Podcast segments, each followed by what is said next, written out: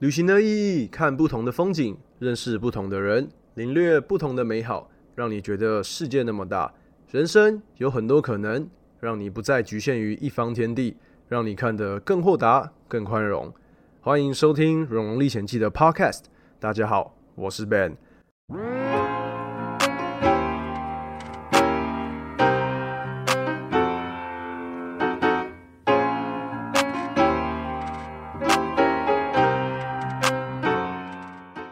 好啦，那又到了每周的 podcast 的时间。我跟你说，我怎么感觉这个礼拜过得非常的快？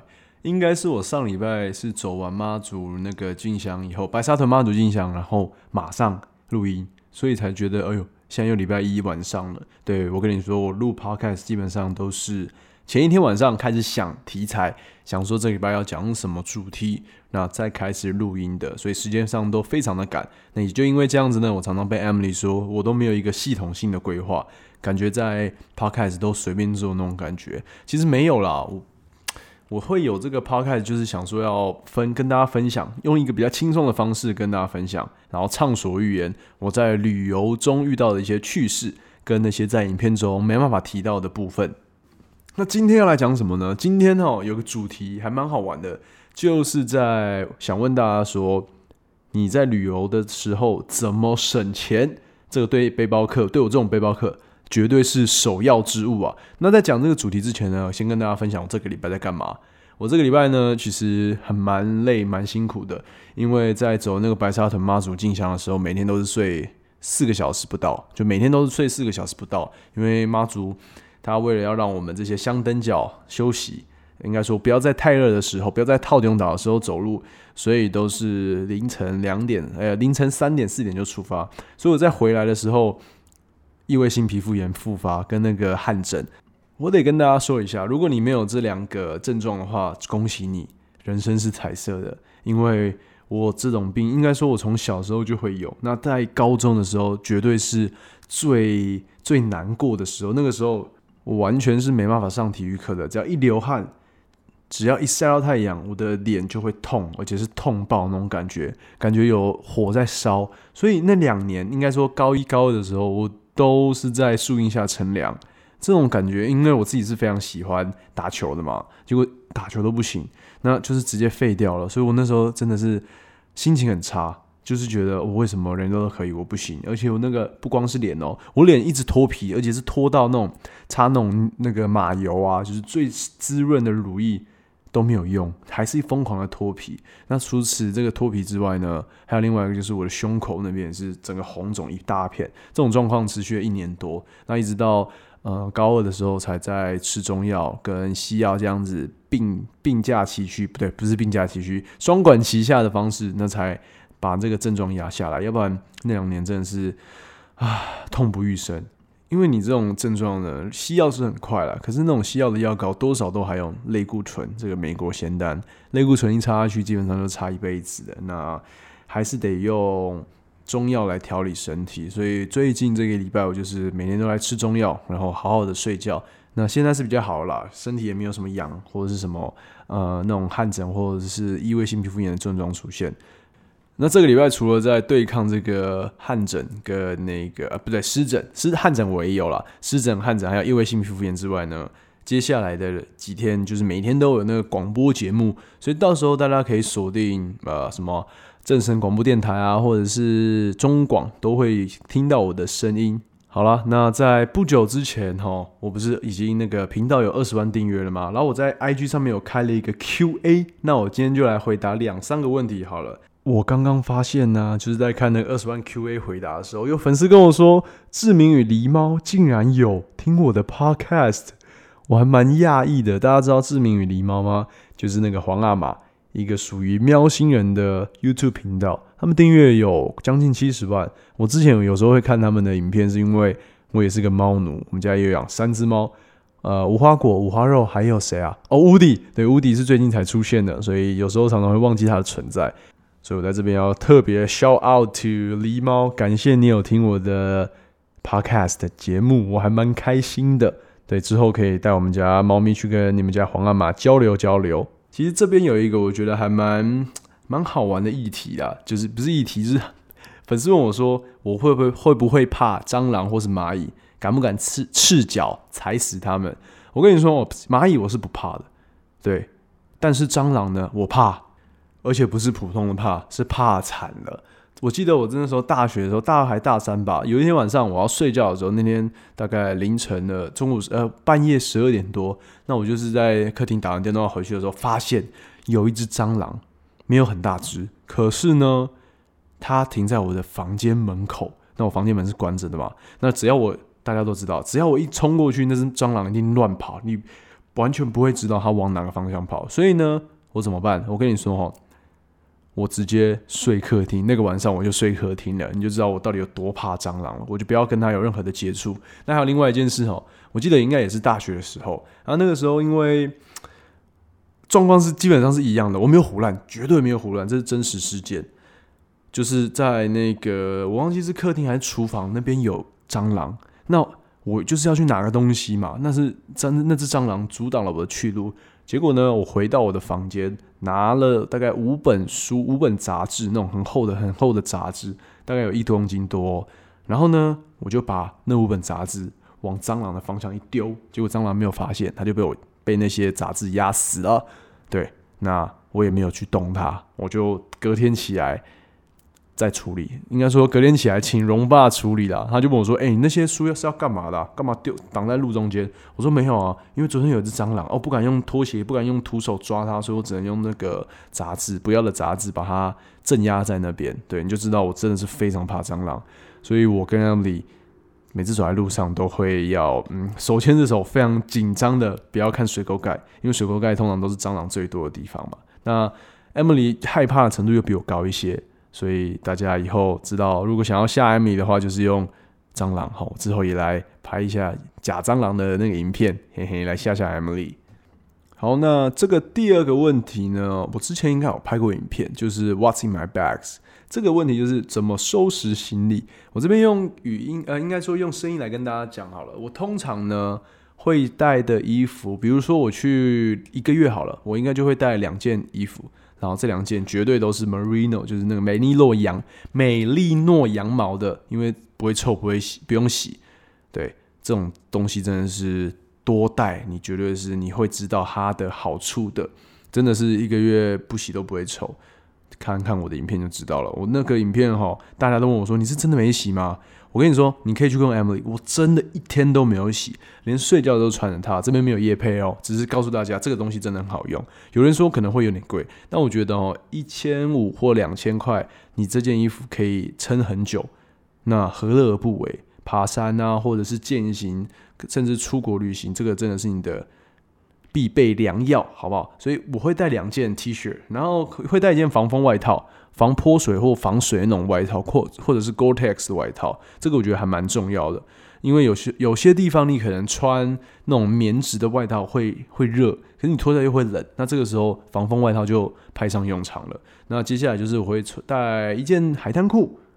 还有一件短裤，再加上一件长裤这样子。那我之前穿的那件绿色的长裤就是 Uniqlo 买的。那旁边有两个小口袋，那个小口袋真的还蛮好用的，可以让我这边放，里面塞了一下护照啊，然后我的耳机啊、钥匙都可以放里面。那再来的海滩裤是因为它很快干嘛，那个时候去玩水的时候就穿着它，就不用再带一条泳裤。那另外一条短裤的话就是 UB 用的，就是备用的。我觉得这些是我。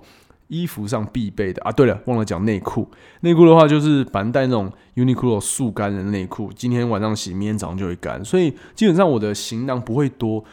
然后呢，这些衣服哈，我也不会带特别鲜艳的颜色，因为你其实出去玩就是一个目标。你是外国人，大家就会盯着你看，你就是成为一个下手的好目标。那怎么样去避免这些这些问题呢？就是你想办法融入当地人，穿的越朴素越好。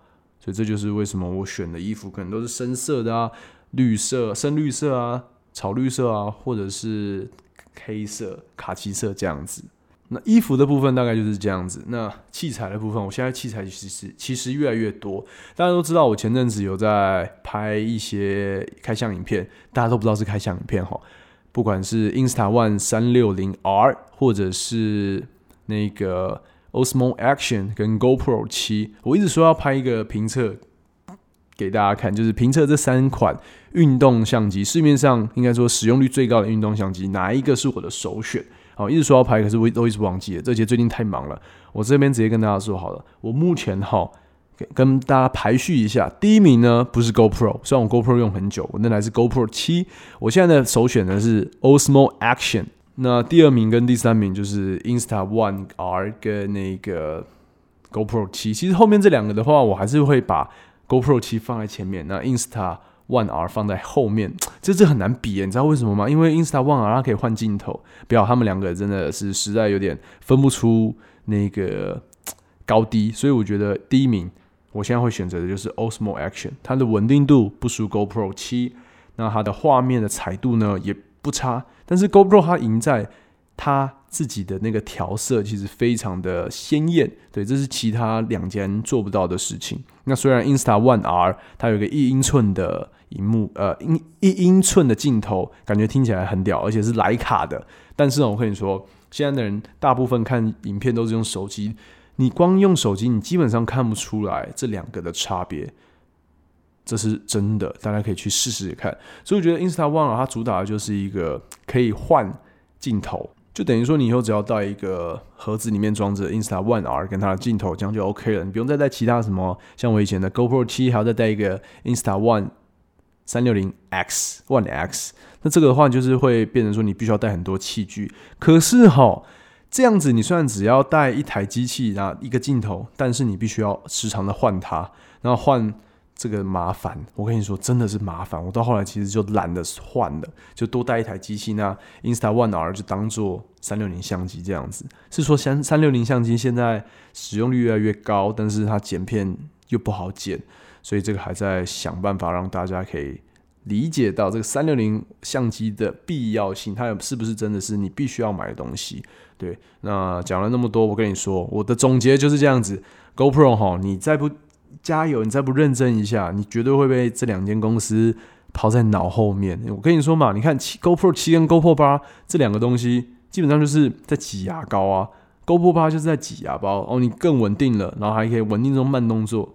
跟你说，这个没有什么多大的用处，除非你真的故事说得好。一个影片最重要的就是你的故事说得好。对，那没有这个东西的话，没有这个慢动作的缩时摄影也没差。那再来另外一个点就是 GoPro 始终不把荧幕放到前面，就是不设置一个新的前置镜头。其他两间老早就在做，两三年就在做这个事情。可是 GoPro 哈，一直到出到八了，到现在还是没有一个前置镜头。我觉得哈，我不懂他们为什么一直不做这一块，因为其他两间老早就在做，两三年就就已经有前置镜头在，就在那个镜头的旁边。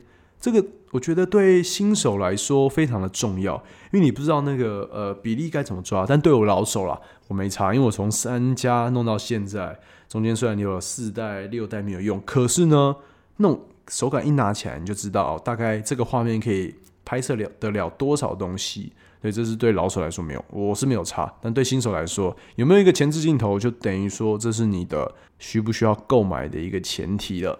所以最近除了在研究这三台的差异性呢，另外一个就是我买了一台 Sony 的 A 六六零零这个 APS-C 画幅的。我跟你说哦，绝对会让大家耳目一新，因为这个影片的质感真的是三级跳，可以拍很帅的 B roll。虽然还是很忙，全部都要自己来，可是呢，大家应该到时候可以看到这个呃影片有在进步的一个空间。好，所以大家敬请期待。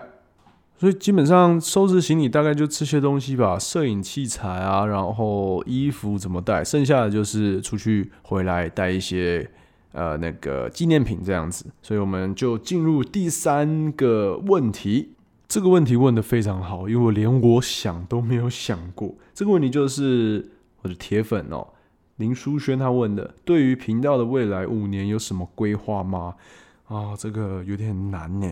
因为现在这个我在经营频道的方式就是走一步算一步，原本还能出国，这个还比较容易解决。可现在加上疫情的关系，所以就是一个在摸索，在这个后疫情时代，我必须要怎么去经营我的社群平台跟我的频道。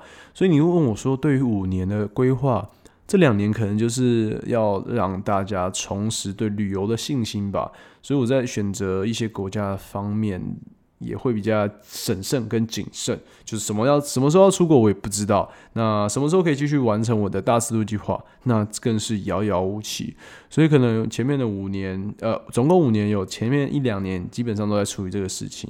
那真的等疫情结束，然后比较稳定，大家都敢出国的时候，这个时候我就会更用力的去拍摄这些影片。那其实很多人问我说，如果现在有外景节目来找我，我会不会去参加？会不会去试这个机会？我跟你说，那是一定会的，因为因为当外景节目主持人就是我的梦想啊。然后现在如果有人真的把机会放在你的面前了，我的梦想在那边，我为什么不去 touch 一下？为什么不去实行它？那真正等这个我做完节目主持人以后，再来设想下一步，因为我不知道。这个是不是真的我想要的？我现在就是把它放在一个梦想的位置，主要是我怕我自己真的就是自由惯了，不想要给任何人管。因为你出去当节目主持人，你一定会有什么脚本啊、企划那些的，你必须要照本宣科。这对我来说可能不是我要的，但我不知道。反正呢，现在就是维持一个开放的态度。如果有真的有节目来找我，来吧！我在这边呼吁大家，赶快让你身边的人知道这个《荣历险记》，好，一定要的。好了，那前面二十万 Q&A 的部分就告一段落了，剩下的我可能会找 Emily 一起拍影片，好，敬请期待。那接下来的时间，我们就来聊聊出国都怎么省钱。我们应该把它分为十一住行娱乐，好不好？十一住行娱乐，先从行好了，因为出国要从搭飞机开始。搭飞机要怎么省？我自己的省法呢，就是。不出国哦，没有啦。很多人都说哦，不出国就可以把钱省下来，是没错啦。但是啊，我们这个节目就是要讨论一下出国了。你现在想要出国，想要去一个地方，该怎么省钱？机票部分呢，我通常呢都是做转机的，大家都知道嘛。你看，我自己书中有讲，那影片中也有讲，去巴拉圭转了呃几趟飞机啊，台北到香港，香港到 L A，L A 到迈阿密，迈阿密到秘鲁，秘鲁再到。那个阿亚松森，巴巴拉圭首都亚松森，这样总共五十四个小时，包含长的 layover，layover 就是那个你转机跟转机的时间。那为什么会选那么长的？就是因为可以让我好好休息啊，我不用那么赶。有些什么呃转机时间就两个小时，哇，你一下飞机你就要冲到另外一个登机门。那这个时候如果你的登机门相距较远，就是你来到了一个非常大的机场怎么办？没有赶上飞机，绝对让你欲哭无泪。所以我第一个哈，我一定就是选那种呃转机时间拉的比较长。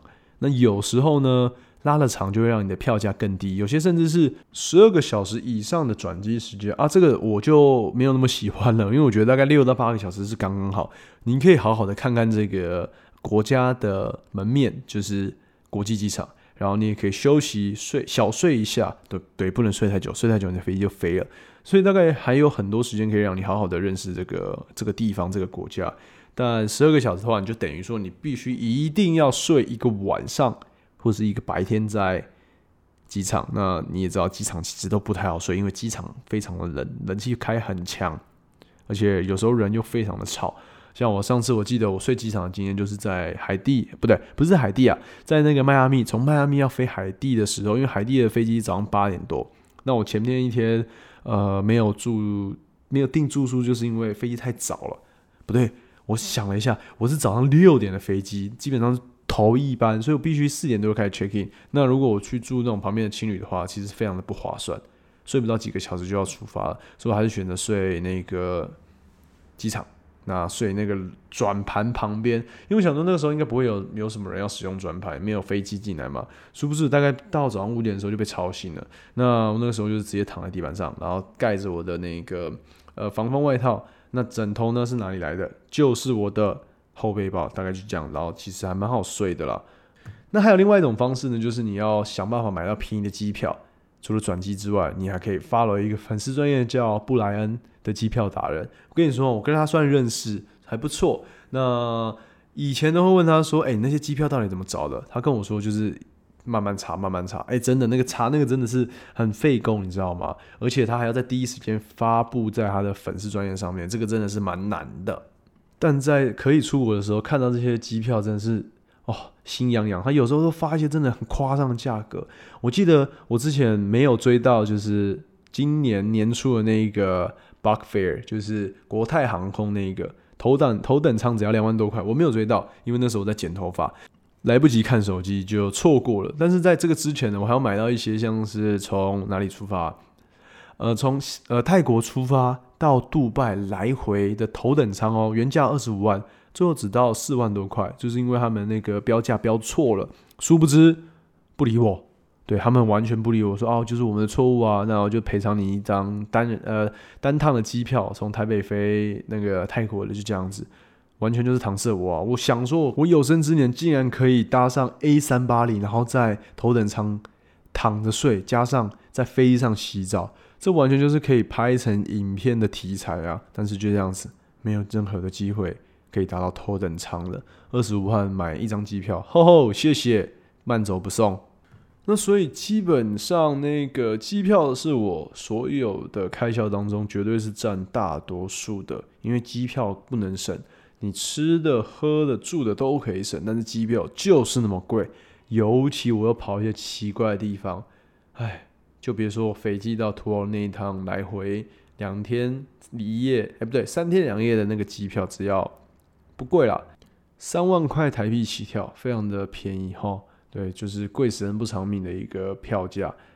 那讲完飞机的部分，我看一下那个留言，很多人在说，就是当地交通的部分他们怎么做，就是能用走的就用走的，甚至有人说地铁站或捷运站四站以内的距离不花钱搭车，就是都用走的。但是我没有那么讲究了。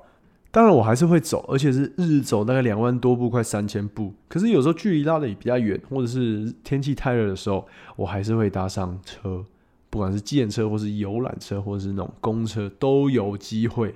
因为真的把这些花一些小钱，让你过得比较舒服，也不要让你有生病的机会，所以这点小钱是值得啦。好，再来讲个吃的好了，食衣住行娱乐的食，我对吃，我这个人对吃是完全没有。挑嘴的，所以都可以。那有些人呢，出国会带台湾的泡面回去，因为怕吃东西，国外的东西吃起来不合口。但是我跟你说哦，那些泡面都是用纸盒，就算它是用塑料袋装，还是非常的占空间。所以我出国绝对不会带的东西就是泡面，因为我出国就是为了拍影片，要给大家看一下这个国家特色的料理啊。你又带一个阿 Q 桶面，或者是统一肉燥面啊，没有叶配哦啊，这样子带泡面出国。你不是就没有机会好好的去体验一个国家的文化跟特色美食吗？我知道，当然不是每一餐都吃泡面了，但是就是少了一些机会嘛，对不对？然后我这边还看到有些粉丝他们留言是说买回家自己煮哦，这个还真的能省下不少钱呢。因为我在那个诺鲁的时候就买了一大包，大概一公斤多的意大利面，加上一大瓶的番茄酱。我跟你说，这样的东西我吃了两天两夜，有大概两天的三餐都是吃这些东西。因为一包一公斤也大概才一公斤的那个意大利面也才一百多块台币而已吧，那那个酱也一百多块台币，两百多块台币我可以撑两天，这比我在台湾还要省，你知道吗？因为台湾基本上一个便当就快一百块了，就我竟然可以连续六餐都吃这些东西，都是一模一样的东西，度过我在怒鲁的无聊生活啊！那这边还有粉丝提到，去欧洲呢，每餐都吃麦当劳，一个汉堡也才一欧元。对了，哎，有时候你在欧洲的麦当劳可以找到便宜到夸张的东西，在美国也是啊。但是哦，我那个时候我记得我在冰岛的时候，跟我同学、跟志颖、跟 Andrew 就是一起去冰岛的时候呢，我们也知道那边的东西非常贵，因为我们曾经花了两百五十块还三百块的台币，在路边买了一个没有酱料的。汉堡不对，不是汉堡，是热狗堡，就是那种大汉堡这样子，面包加热狗这样子，什么东西都没有，也没有酱料，三百块台币有找，非常非常之贵。所以之后呢，在冰岛的日子，我们就干嘛？我们去买了一大串的那个叫吐司，再加一个 Nutella 酱，这就是我们的早餐。然后那时候我们其实带了很多康宝浓汤要去那边煮，因为我们知道那边物价实在高到恐怖。诶，真的煮完了，结果那个。面其实还剩下很多，你知道吗？所以不管在哪个国家呢，自己煮还是能省下最多的钱，因为那些食材基本上不会贵到哪去。你去超市买水果啊，或买菜、买一些面条、买一些米饭，这些东西都不会贵到哪去。主要是你只要每天上餐厅哦，每一各个国家的消费水平来看，你应该马上就会破产了啊！刚刚讲到那个搭飞机的部分呢，我还有一点要补充，就是呢，我出国都没有在累积里程的，很多人应该会很讶异吧？但是因为我去那些国家都没有在那些航空公司的星空联盟啊，或者另外一个联盟叫什么忘记了，都完全没有，所以累积里程基本上对他们是完全毫无用处的。那我干嘛要累积里程？对吧？我没说错吧？所以我在这个累积里程的部分上面，完全就是一窍不通。网络上有很多文章在教你怎么去运用这些里程啊，不管是换饭店啊、换放电、换饭店，或者是搭商务舱，舱能帮你升级。所以这对我来说还是一门学问呐。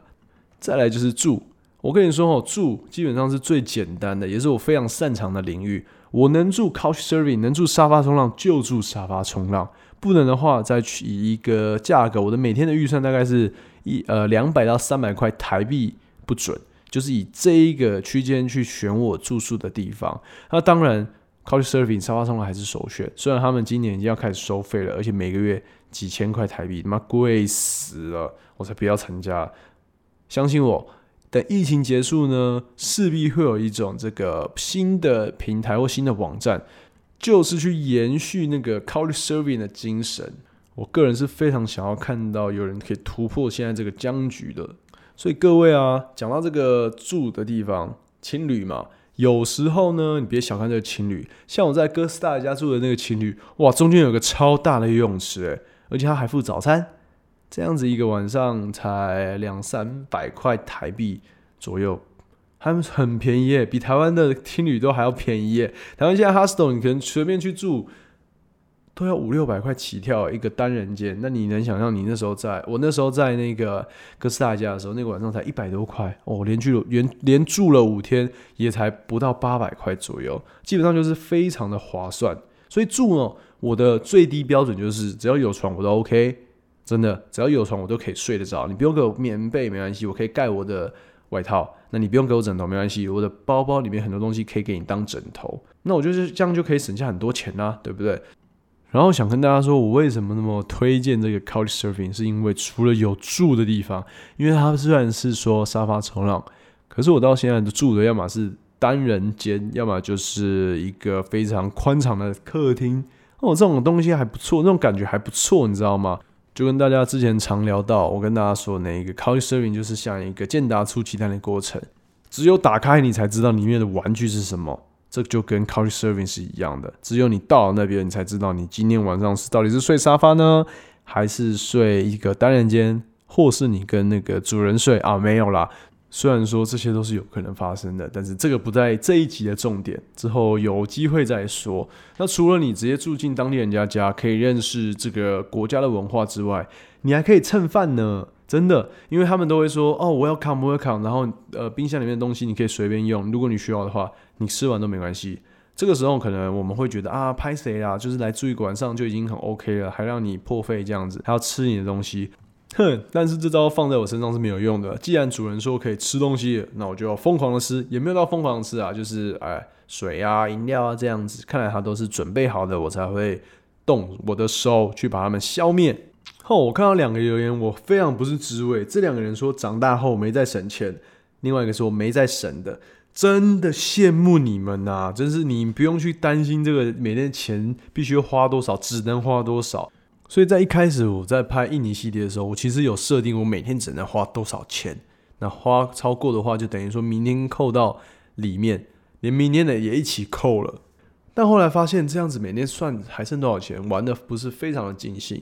所以等于说我之后调整了我的心态，就是该买的必买，但是不该买的，像有些呃纪念品啊，或是跟 M 里吵架的切格瓦拉纸币，这些都是不该买的。那你可以把一些钱拿去。可能一个礼拜出去吃好吃的一天，这样就 OK 了。人各有志啊，所以我觉得我不是标准答案，但这个至少是我的想法。我这边又看到一个非常好笑的，我问他说：“哎，你怎么省钱呢？”他说：“带爸妈出国就可以省很多了。”对啦，没错啦，所以这就是为什么我要带荣爸、荣妈还有荣姐去澳洲的原因，因为他们可以帮忙出钱，我就可以不用出到什么钱了，嘿嘿嘿。哎，讲到这边都是我一个人在讲，我觉得不好玩。我来扣 t 一些我的旅游的好朋友好了。第一个呢，我先来看一下打给谁，打给那个修修好了。哎，大家知道修修是谁吗？就是那个最近常常出现在我影片中的脚踏车大叔，他算是我在旅游界的大前辈吧，因为我们差了十五岁。然后他在二零一二年的时候，曾经骑脚踏车环游世界，好像花了两年时间吧，超强的，我真的是无法想象哎。所以我们事不宜迟，马上打电话给修修来问他一下，那个他出国都怎么省钱的。开个扩音啊，第一次这样连线。喂，哟，秀秀，呃，我跟你说，我现在在录 podcast，然后呢，我要问你一个问题啦，就是呢，你出国都怎么省钱呢？出国？对啊。如果是我骑脚踏车旅行的话，当然就是骑脚踏车啊，最省钱的。但是你吃吃跟住呢，怎么办？住就露营啊。哦，你自己带帐篷对不对？对啊，自己带帐篷啊，然后不是 couch surfing 就是 warm shower。warm shower 是什么东西？warm shower 它就是脚踏车版的 couch surfing。有这个东西？有有去查一下，反正叫热水澡啊，你就知道骑脚踏车旅行的，其实我们要的就是洗个热水澡就很爽了。所以我觉得它取的不错。哦，这个我还第一次听过哎，竟然有这种东西。对对对，所以上面的那些，就反正上面的那些网友全部都是。知道或是有经验，哦，脚踏车旅行是怎样，所以他可能就会提供他家的后院给你搭帐篷，然后让你洗澡。哦，是哦，要这样。对对对，不用钱吗？不用了，不用钱啊，跟 couch surfing 哇塞，哎，那你这样会不会突然升等到他家的什么客厅啊之类的？有，我在英国的时候，我刚就就住到一间豪宅嘛。真的哦。哇，可遇不可求哎。我吃那英式的早餐啊，然后。就离开之前呢，还还给我二十块哦，二十块英镑哦。哦，他还给你小费就对了。对啊，靠！他们家是那个好像是剑桥毕业的医生吧？要修哦。对他，他爸爸是医生，然后他儿子是念剑桥法律，然后他儿子在伦敦工作。可是我是联络他儿子啊，他儿子说可以联络他爸妈，让我住他们家的豪宅，所以我就住他儿子的房间。所以就是一个完全上流社会的概念。对对对。就知道那英国少流社会住了一晚，哇，超爽！哦，原来是这样子哦，所以那个这个东西还我还真的是第一次听过哎。叫 warm shower。warm shower，嗯哼。对，你用 warm shower 去，其实在伊朗啊，伊朗它超流行的，因为伊朗那个穆斯林国家其实对游客都相当的友善跟热情。好，那我之后去伊朗的时候试试看。对啊，你可以试一下骑个，你就在那边买个脚踏车，烂脚踏车，然后就骑一段。好好好好，行。到晚被被人逼着跟他回家去。好啦，那 OK，好，谢谢修修，感谢你的一些知识，这样子。好，我们再聊。好好好，拜拜。哇塞，我之前都没有问过修修这个问题，他怎么升迁的？因为他那两年真的是太太疯狂了。那刚刚这个 warm shower 也是第一次听到，人生中第一次听到，哎，感觉我之后也要骑脚踏车来一个环游世界吗？问号，好，我没有要去执行啊。现在的话就先一步一步来，按部就班的这样子。好了，那这边顺便公唱一下，其实秀秀他也有自己的 YouTube 频道，然后跟那个 Podcast，他他 Podcast 呢很特别，他都会去邀请一些各行各业的怎么讲？专精在社会上不同领域的人来上他的 podcast，你去听真的可以学到很多各个产业的一些秘辛，所以大家就可以去搜寻一下这个 social 的不正常人类研究所，一定要去听哦。这边帮他导流一波。讲到吃哈省钱这个方法，我还有另外一个方式，就是我会特别去挑那种有附早餐的青旅，然后呢早餐跟午餐一起吃。晚餐再吃，所以基本上我一天只要吃两餐就好了，可以省下一餐的钱。这个是还蛮不错的做法，大家可以试试看。因为我现在在台湾就是一个断食的状态嘛，所以十一二点才吃。那在国外的话也差不多是这样子，因为有时候要赶行程啊，早餐都没有吃到，就直接吃中餐或者直接吃晚餐，反正就是想办法减少一餐的那个摄取，可以让你省下不少钱。好了，那我刚刚又想到另外一个人可以扣 out，就是前阵子我们在聊那个。好，那我现在要想到第二个人可以 call out 这个人就是小柯，柯柯就是前阵子，前几集吧，跟我在聊那个以色列死海的小柯，我们来直接跟他 call out 一波。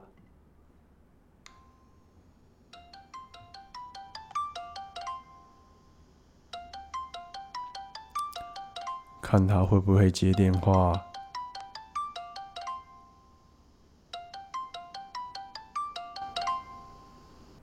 好，他没有接电话，没关系，等等看他之后会不会打电话过来。好，没关系，我们就继续讲。那这边哦，因为刚刚秀秀有讲说带帐篷，但是我每次出国都不会带帐篷，因为我不想要露宿街头的那种感觉。所以秀秀真的是超强的。我没有，其实我不太能接受露宿街头，除非到非不得已的状况下。可是好在我这趟出去，应该说每一趟出去都没有到那种。非不得已那种急迫性，就是必必须要露宿街头的状态，所以帐篷不是我会出国所带的首选这样子。以机场买优惠票，这个带帐篷。那接下来就是疯狂住青旅。对了，我每次去如果能住到 Couch Surfing，就是省钱就不用花钱嘛。那第二个就是青旅，一天抓个不会超过三百块的青旅，其实在国外这种价格是非常普遍的。哦，这边有个粉丝说住青旅在。机票特惠的期间订机票，这些都刚刚都讲过了嘛？坐大众运输或者是走路，OK，这个蛮特别的。最后一个是在旅馆出门前先装白开水或上厕所。诶，这个我没有想到，应该说我会已经把它变成我的例行公事了。因为其实你在一些国家哈，你上厕所是必须要花钱的，虽然不是很贵，可是毕竟那是一笔钱嘛。如果你膀胱不够大的话，这个钱的支出又会更多。那这个先装白开水呢？这个这个点也还不错。不过有些国家其实水龙头打开就可以喝水了，所以这个呢能省下的钱好像不是那么多哈。再加上有些国家可能它的水也不用钱，所以省下来的钱基本上就是可以让你的呃汉堡多买一个。好啦，也这样也是 OK 啦，好不好？省小钱嘛，积少成多。哎，小柯小柯，我现在在录 Podcast。没有，我要问你一个问题。我要来问你一个问题，就是你出国的时候都怎么省钱？我吗？对啊。嗯，我会在那个，哎，我会省在住的跟那个吃的。你怎么省？来说说你的秘诀。我的秘诀哦，我记得我其实第一个就是我会想办法住朋友家。哦，住朋友家吗？就是连青旅的钱都不想付就对了。对，极致省钱。OK，想办法找到朋友。就是。有时候会，我的旅行有时候是，哎，有朋友在那个国家我才去这样。哦，对，这个可以省下蛮大的一笔钱，因为住宿费真的是有时候真的是蛮大的一一笔开销。的住宿。那再来呢？你还有什么秘诀？突然想，哎，好困难哦。没没没关系，你想一下，反正我可以剪接。哦。自己煮东西吃吧，去超市。哦，所以你吃也你吃也应该没有算很讲究，对不对？就是能吃饱就好。对啊，能吃饱就好。那那如果嗯，真的真的那个国家什么必吃的，对，花下去。必吃啊，不必吃也不是每天都会吃，所以主要还是就是吃过就好了。对，吃过一次，然后剩下的自己煮这样子。去买对，自己煮。那你会那个吗？就是如果交通的部分呢？交通部分就是用走的啊，或公车啊，或者是尽量去查那种有那种一日票啊。哦，对，哦哦，这个这这个这个还不错，这一日票或者是什么三日票的那一种，通常那种观光的都会优惠蛮多的。嗯哼哼，什么二十四小时或七十二小时，像那个台北台北捷运也会有。哦，对，CD 卡那种，都通常那种都蛮省的。哦，有有，刚刚这个我还没想到哎，嘿嘿，好啊好啊好啊好啊，那等你回台北我们再约好。好，那我先继续录音了。十一、二十二。OK，好，没问题。好，等你。好，拜拜。好，拜拜。哈哈，抱歉，实在是一个措手不及。小柯就这样突然打来的，所以前面简介会突然哎插进一段我跟小柯的对话，请敬请见谅啊，这样子才有一种最真实的感觉。我们完全是没有套好招的，就是哎打电话过去，哎你都怎么省钱的？所以他，你有发现他们比较吞吐，就是没办法那么快的反应过来。这证明了我们真的就是随机打电话给这两位我的好朋友。那我最后来统整一下好了，机票没办法省，能省的就是吃住，还要买一些无微博的纪念品。我这个人呢，反正大家都知道，唯一会收藏的东西就是钞票跟硬币这两个东西呢，比较好带。你放你的钱包，你就可以带走了，而且你也不会花大钱去买一些你可能回到台湾才发现啊，把它堆在角落积灰尘。其实很多人都是这样子哦，他买回来从国外买回来的东西就是这样子放着，一直放着放着放着，偷偷跟你说，就是容妈。好，他那个时候请我在土耳其，不是买了那两块的那个桌垫吗？我跟你说到现在都没有用，还给我放在那个储藏室里面的角落。那天才被我发现，我还买了两条。他说买了一条放桌上，然后一条送给人，是不是都没有送给人，就一直放在那边？我就觉得啊，那我这样买不是浪费钱吗？害我还拿那么辛苦，还很怕怕不见呢，你知道吗？那毕竟也是。一百块欧元，三千多块，快四千多块的东西，耶，结果就给我放在储藏室，哎，那也是我的心意，耶，买回来送荣爸荣妈，结果呢，被放在储藏室，就这么不见天日了好久。好在我那天把它看到，把它拿出来晒晒太阳，再把它放回去了，因为我不知道哈，我那个荣妈到底什么时候把它送给人，所以再次证明了，收集钱币、钞票或者是邮票呢，完全就是不占空间哦。人家也不会找到你把它放在哪里，因为我知道现在就是放一个资料夹里面，里面全部都是我的钞票，还有邮票。对，硬币的话比较少，所以我都以这两个东西为主。那是不是你就会带的非常的简单，非常的容易呢？呵呵。好了，那希望透过今天的这一集呢，能让大家知道这个在国外旅游的时候怎么省钱。反正最大的宗旨就是。情侣或者是 couch surfing，这是住的地方，机票没办法省啊，可以啦，可能布莱恩那边可以有一些 bug 票，bug fare 什么 bug 票，bug fare 或者是一些廉价航空的，对，还有人说就是廉价航空不要买行李可以省一点钱，但那个省的也是可以省啊，可是通常哈，我每次东西都是还是会多带，因为我的摄影器材太多了，还要带电脑，所以这个话可能对我来说不太行。那吃随便吃喽。能吃便宜的就吃便宜，能吃路边摊就吃路边摊。是说有些人的肠胃没办法忍受路边摊的脏乱，没关系，至少我是 OK 的。所以吃什么我不在意，能吃饱就好。甚至是早餐跟中餐一起吃，晚上吃一餐这样子。所以这都对我来说都习以为常了。所以大家都知道，我每次出国能省的就非常的省。再加上有时候还可以跟那个 Couch Serving 的 Host 的蹭饭，他特别煮饭给我吃，像那个 Saint Lucia 的。Roland 就是这样子，大厨哎，你能住到大厨一个大厨的家，是不是有多好？就像修修一样，住进一个上流社会的独立庄园、独立别墅，你看独栋别墅，这样是不是超好的？